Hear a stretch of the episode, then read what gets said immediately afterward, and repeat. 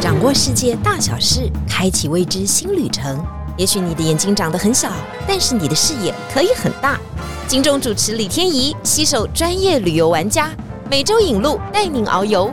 天意情报站即刻启程，下一站。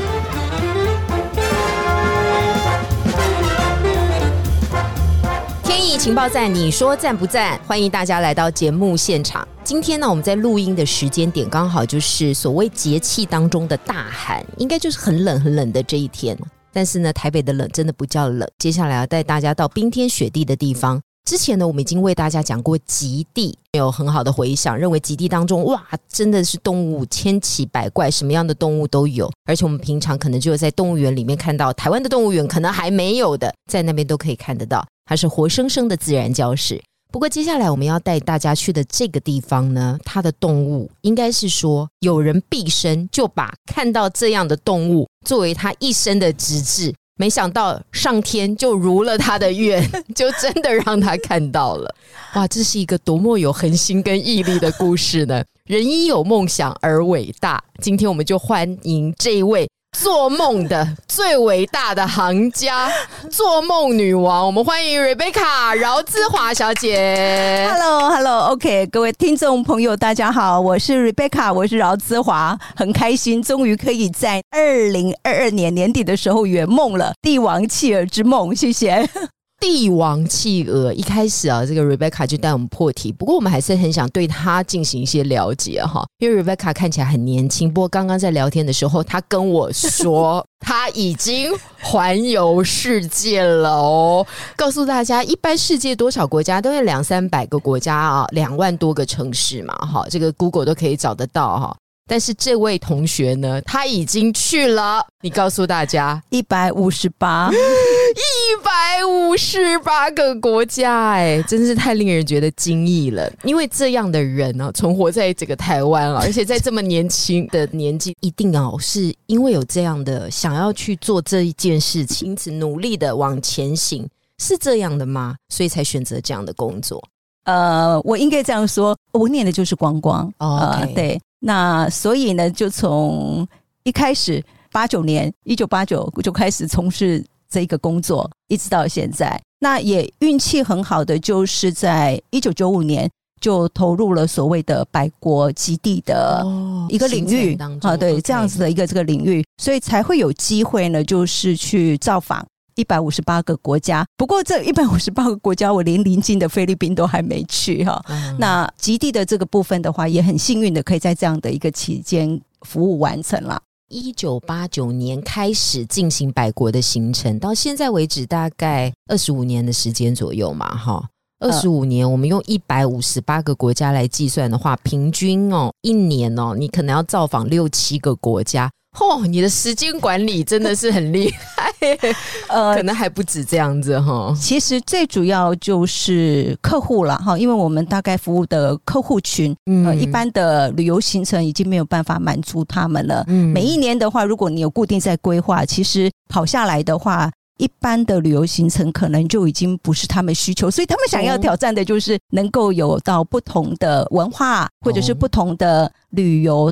探险式的一个模式比较能够刺激他们，所以每次有客户会找你的时候，就说阿华阿华带我们去新的地方、新的国家玩，常常会提出这样的。他们会说有没有新的？我们是不是有开发一些新的，或者是我们的签证可以到的？像昨天呃，我们在北极四岛发表会的时候，那老客户、老朋友又回来说。阿华，请问委内瑞拉的签证可以办了吗？要不要带我们去委内瑞拉？就类似像这个样子，所以我们其实是有一点被推着走的。你自己本身当然也很喜欢探险跟尝试。哎，我想问一下哈，一般我们会说啊，去百国会去很多地方啊，或者是 UNESCO 就是这种世界文化遗产，我们会自己想要做一些记录啊、打卡啊、拍摄。当然，现在各项的产品就越来越多啊。你有没有很好的提醒，或你自己这样做，或你有看过别人这样做？哎，你觉得那都是一个蛮好的珍藏的方式，把它记录下来。哦，那当然，其实我们有给我们的贵宾有一个叫做百国。国的一个规划表，当然就是每个人可能就是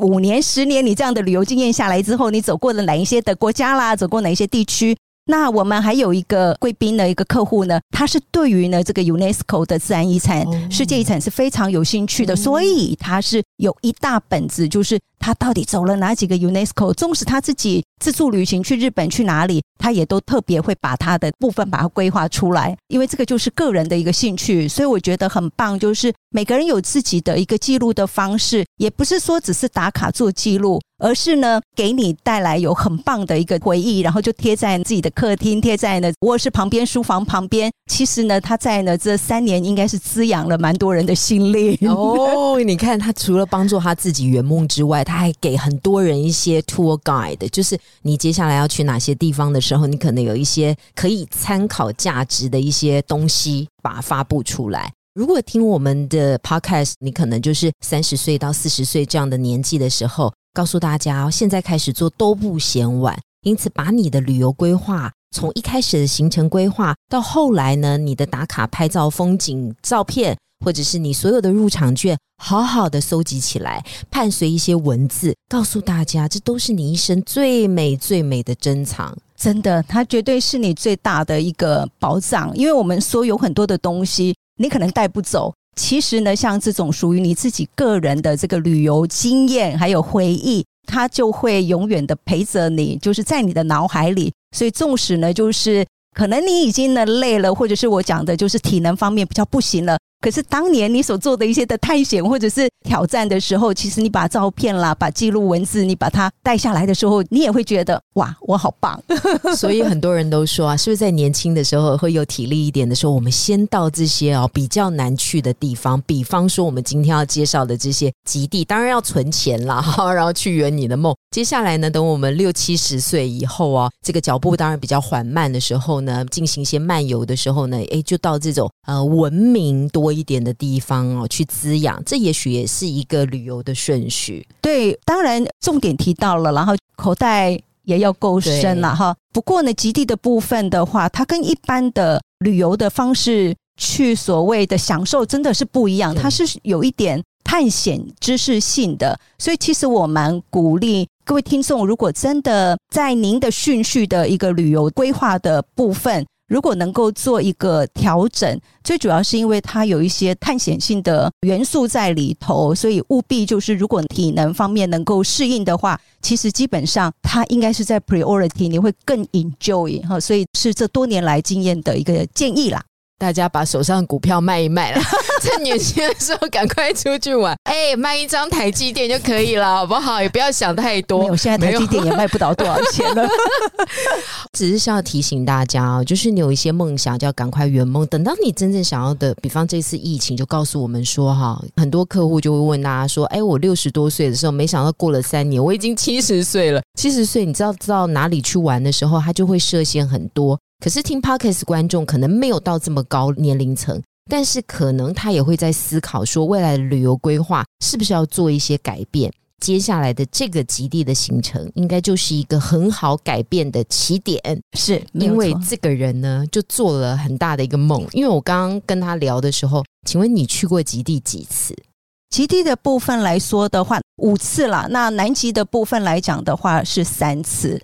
好，这个人去了南极三次，我们觉得一次就觉得说，天啊，我已经去过南极，可以了哦。他要去三次，当然可能有一些带团的需求，但不管怎么样，我都好好奇哦，你三次要去的地方跟看的东西都不一样吗？不一样的。其实我运气很好的是，我在二零零二年第一次就去了那个南极半岛哈。那呃，当然是工作的关系，因为我是领队嘛。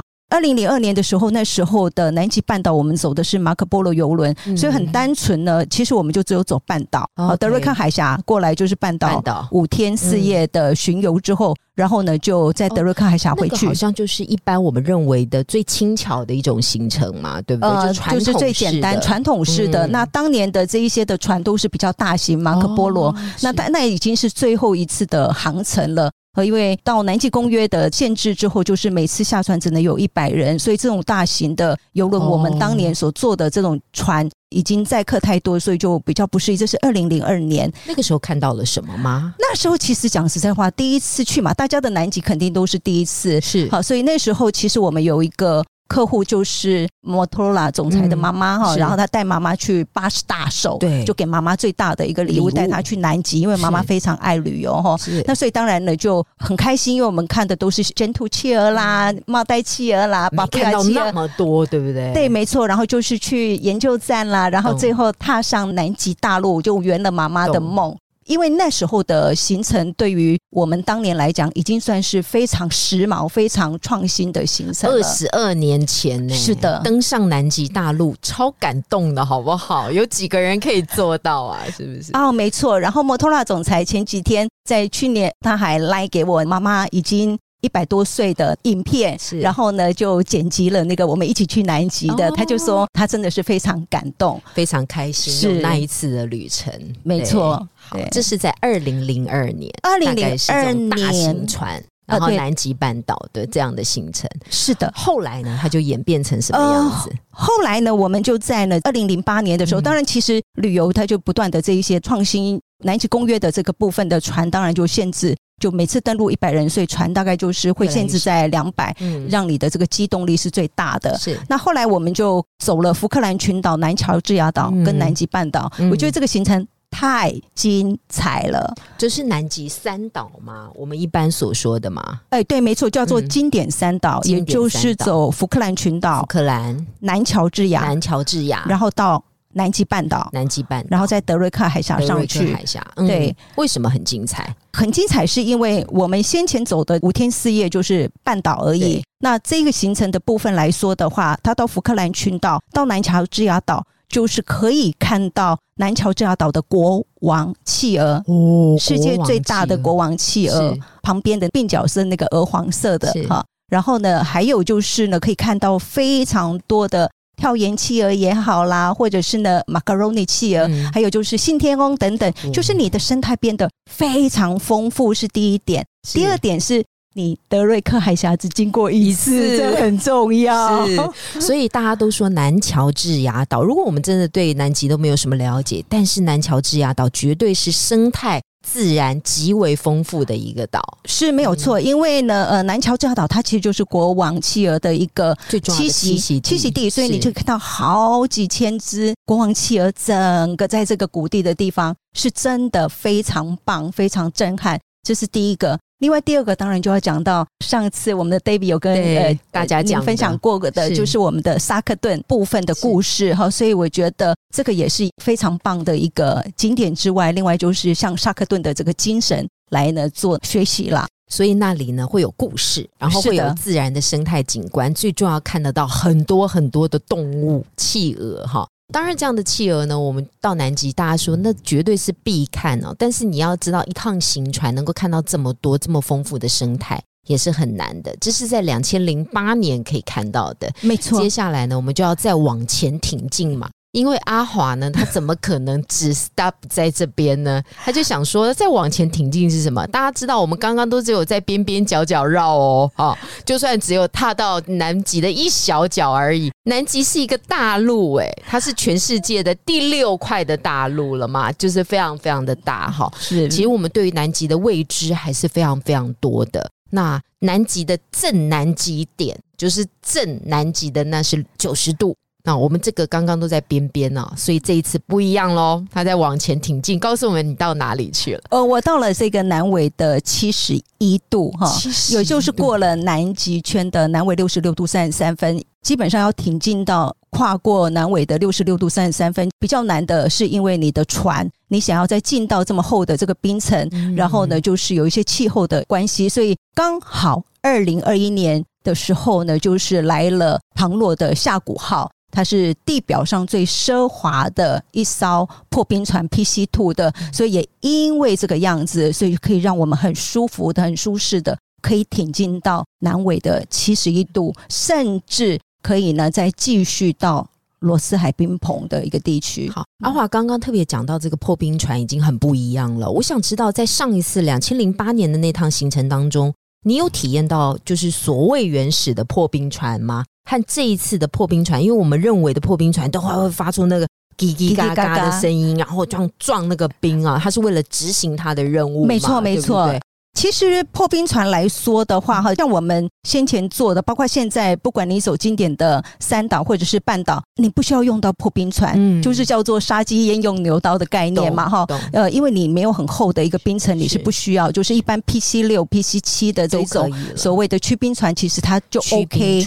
对，破冰船我有做过，因为你去到正北极的正九十度，一定要坐破冰船，对。在我们的夏果号还没出来之前，所有的搭乘的就是五十年胜利号，俄罗斯的造的船。这艘船当然就是年代稍微比较有历史了，可是它目前还是我们史上 PC One 最强的。它是利用核子动力破冰。那因为它破冰的一个方式来讲的话，破冰除了用船身的部分去撞之外，另外就是它会撞这个冰之后，然后再利用船身浮上。利用船身的这个力量在压它，好，因为它有压水舱，然后再去压它。好，那如果说一次没有压过的话，那它就是会在撞，哎，再压，然后之后再撞再压。所以当然你说的就是比较嘈杂，而且会船体的这个部分，客户坐在上头会比较不舒适。不过讲实在话，动力破冰船它不是一开始它就是建造来做客用的，它其实就是我们在。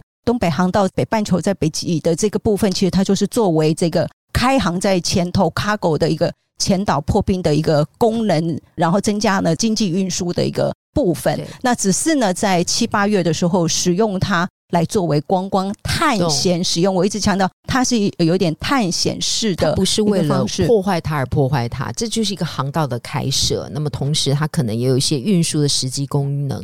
最重要的是，它有一些研究性的功能。所以这个船呢，它是 routine 的在行走。嗯，没错，他们还会有带一些研究的、收集的资料。所以这次我们在南极做这个新式的破冰船的时候，并不会有这样的感觉吗？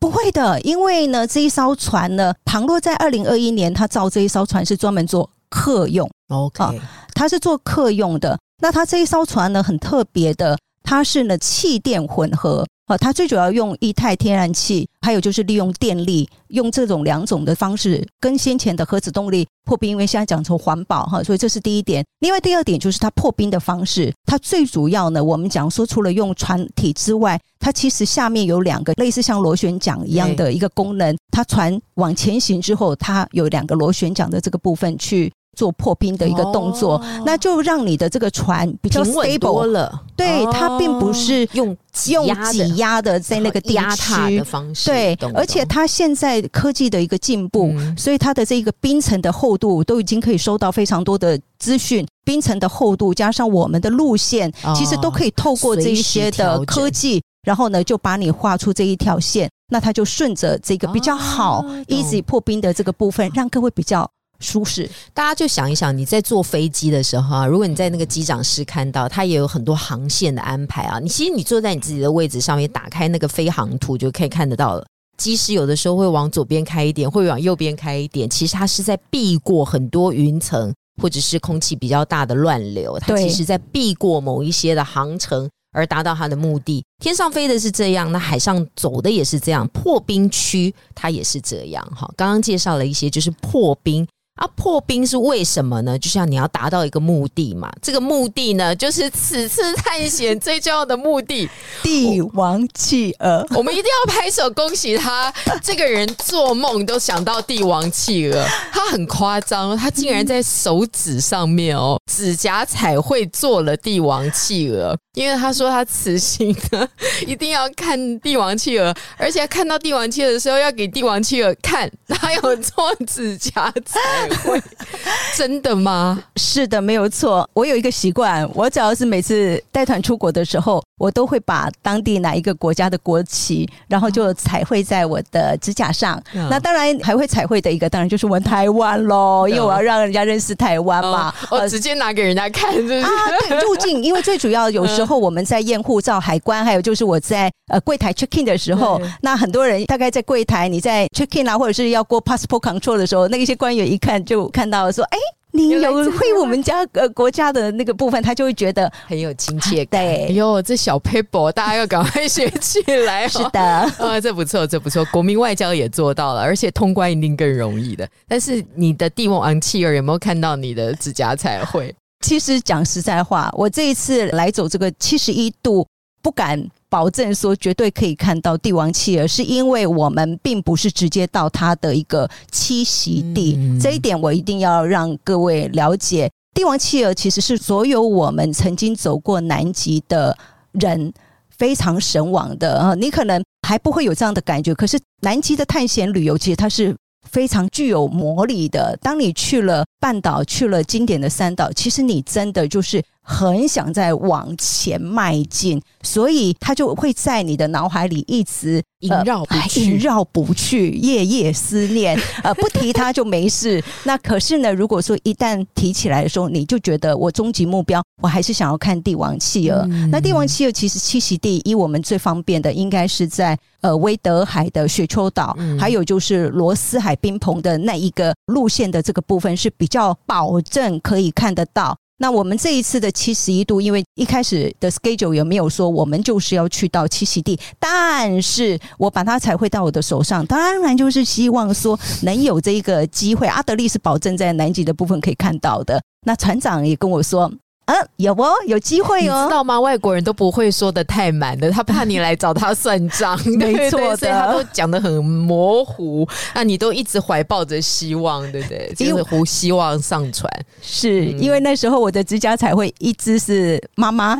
大的那个帝王企鹅，黄色的嘛，然后一百二十公分的那个帝王企鹅的那个样子，各位应该有看过 Happy Feet 啊，对对对，所以可能大概知道我在讲的帝王企鹅。然后另外一只手呢，指甲就是 Baby，呃，希望两种都看到，很贪心。是，所以船长就说 Baby 不可能，因为我们没有去栖息地，但是大只的会有机会，因为这个时间我去的是已经是十二月了。其实他们就是在呢靠近浮冰的这一个地区，在那边捕食，捕最主要磷虾，还有这些鱼，所以是有机会。那事实上是真的看到了，而且蛮萌的一些企鹅。快点快点，告诉我们你怎么看到的？然后那个时候你看到的第一眼，他们是在做什么呢？很好玩的一件事情就是下古号，其实最棒的，我刚刚讲的破冰船，我们破冰到那个南极七十一度。它最棒的一件事情，就是因为它有破冰的功能，所以它可以直接做 ice landing，嗯，叫做冰登陆哈。那冰登陆就是呢，它不断的切这个冰，哎，测试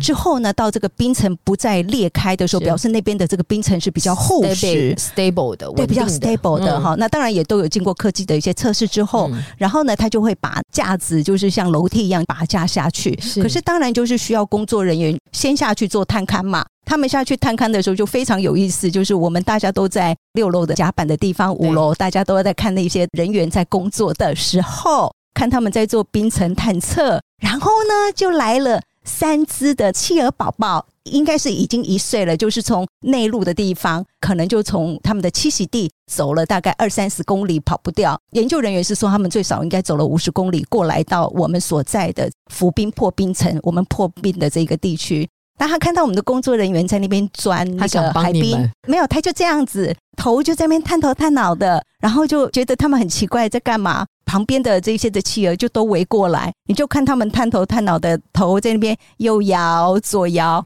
超级可爱的。所以说这三只过来了，其他的企鹅也来了，是这个意思那时候还没有看到，那时候只看到三只，三只帝王企鹅。是嗯，在工程人员旁边探头探脑的左探右探的看他在干嘛。他在钻这个冰层，因为我们要看冰层的这个厚度是不是你们可不可以下去，对不对？没错，才是安全的。是的，嗯，呃，所以那个工作人员顿时之间就停住了。一定很希望赶快下去吧？是的，没有错。我们在上面，我们就在那边尖叫，我们就说帝王企鹅，哎，我们要赶快下去，好羡慕他们哦。对，然后他们就过来了，探头探脑的看，这样子大概多久的时间呢？他们就不走。后来研究研究人员说，他们。没看过人嘛？哦，因为他们其实也不过大概就是一两岁的宝宝，就是已经刚毛都退完了哈，所以就是新的已经长成帝王企鹅的样子对，没有错，但是是年轻的样子。应该说他的防水衣就已经穿好了，他的毛退掉，防水衣已经穿好了。然后呢，就在那个地方探头探脑，没有看过人哈。我们当然很急着想下去，那他不离开，可是接下来他就跳下去吃鱼了嘛。他们三个人跳下去，我们就以为说惨了。我们待会 Landy 就看不到他们了。那等到呢放我们下来，Ice Landing 直接走下来的时候，这三只好可爱，他去找了他们的好朋友们过来，到相报，大家一起来发软糖了，七只就过来，就好像好朋友说。赶快来，赶快来！有奇怪的人、奇怪的东西在，没有错，就变成七只哦，而且他们都不走。请问这七只大概都是你说的这种一两岁的年纪，还是也有比较年长的？应该是都同年纪，可能有校外教学。呃，因为我们的帝王企鹅，如果你已经成年了，其实爸爸妈妈他们就会让你对，有一点类似说你已经满十八岁了，你需要独立。那这些的企鹅基本上是群体动物，所以它还是会跟着它的同才一起去探险的概念。所以把它想象，它是从栖息地的地方，然后防水衣穿好了，爸爸妈妈说你们该自己去找吃的了，所以他们就一起从这个栖息地的地方。走了呢几十公里，然后刚好就跟我们相遇了。哦，这是一个特别，你的许愿得到了满足。就在那个时候，那是第几天的时候了？呃，那个已经德勒克海峡需要经过两天嘛，好，所以那个刚好是我们的游程的第四天。哦，对，那就是在中段的时候，是没错，很幸运的碰到了他们。对。他们就这样陪伴你们多久的时间呢？他们根本不走呀，等我们的船走了，他还是就是在，因为他们对我们就是很好奇。那当然就是他们也做他们自己的事情嘛，也要吃东西嘛，也要玩嘛。呃，应该是说他们一直在观察我们，所以就是我们观察他，他观察我们。Ice Landing 我们做了很多活动，我们有做 hiking，呃，就是冰上践行啦。那我那这个梯次刚好我们就是去做卡亚。然后卡亚克完了之后呢，就是去做 polar plunge，就是跳跳湖、跳冰、跳跳那个南极，对对，跳南极海。所以我们是一系列的这个活动，那他就一直陪在旁边，然后还会在岸边看我们在那边划开呀。他应该都听得懂吧？他应该也很想跳下去。有他们也是会跳下去跟着我们玩，他们就是用肚子滑行，对不对？完整的配备就是如此。各位知道看过企鹅，就觉得他们很呆萌哦，就是走路的时候就这样右左右左，好像穿着燕尾服礼服，然后在那边一拐一拐的，就好像很可爱。不小心还会绊倒，对不对？还会摔倒。其实你要了解企鹅它的骨头，如果你看过它的骨骸里面的话。它的脚是曲起来的，嗯呃，它其实是弯着脚的，它脚无法直立，它的骨头是弯着，所以它 always 其实是弯着。那它的那个胸骨，胸骨的部分凸的，其实是比较凸、比较大的，因为它很会潜水，它是很棒的潜水是不稳的。呃，对，它在陆地上重心会不稳，可是它方便它潜很深，因为你想象它到这个海里面的时候，它的重力就可以下去，就可以潜到三十米的一个部分，四十米甚至更深。那所以我们讲说，他在陆地呢走路就会乖乖乖不好走，那可能有时候会摔倒绊倒。那但是有时候他就会用他的胸骨有没有就趴下去，然后用翅膀这样子滑行右边，这样速度比较可爱哦，超级可爱。为什么要讲帝王企鹅呢？其实我们也 study 它很多很多的资料。第一个，它当然非常非常难看见啊。第二个，这是一个在动物界当中，我们只能说。它是神一般的存在啊，因为他们有很非常特别的习性，它居住的地方很特别。第二个，他的应该是先生跟太太之间的关系也非常特别。生下小孩之后，太太是先行离开的，由先生抚育这个小孩，到四五个月的时候，让他破壳而出之后，先生也走了，妈妈再回来接小孩，然后就会觉得说，嗯，这个是自然的过程，大自然神奇的力量。就是要让这个小 baby 能够长大。对，其实为什么会这么神往帝王企业？因为你想想，在南极先前访问过 David 也知道，它其实就是最冷的啊一个地区。然后偏偏他们就是呢，喜欢在最冷的时候诞生诞生。好，也就是然后要经历暴风雪之后，把这个小孩养育破壳而出，然后爸爸都冻到一个不行了，然后又没有东西可以吃，对，所以就不得不敬佩他们。然后呢，就是蛋下你刚刚讲的这个呃，baby 那个蛋孵出来之后，因为妈妈生了这个蛋，当然他就体重啦、体力真的都不行，所以要赶快去海里面再找这些鱼啦，捕这些的磷虾，吃饱了之后再来反刍。太久了，找四五个月，对不对？再回来，对，没有错，都出生了。对，小孩出生，然后呢，就利用叫声呃来呢找自己的另外一半，然后还有自己的 baby，所以我觉得他们真的是非常非常伟大。这个就是神奇的南极大陆哦！刚刚我们听了刚刚三次瑞贝卡的神奇探险，二零零二、二零零八，还有最新的二零二二，大家是不是也觉得非常的神往呢？在下一集的节目当中呢，瑞贝卡将会告诉我们更多极地上面所发生的事情，而且他还有很特殊的体验哦。我们下一次再邀请瑞贝卡来。谢谢瑞贝卡今天跟我们的分享，好，恭喜他看到帝王企鹅，哎，跟我们念一下台呼好了。哦，天意情报站，天意有个赞，南极赞赞赞，天意情报站，你说赞不赞？谢谢大家，拜拜。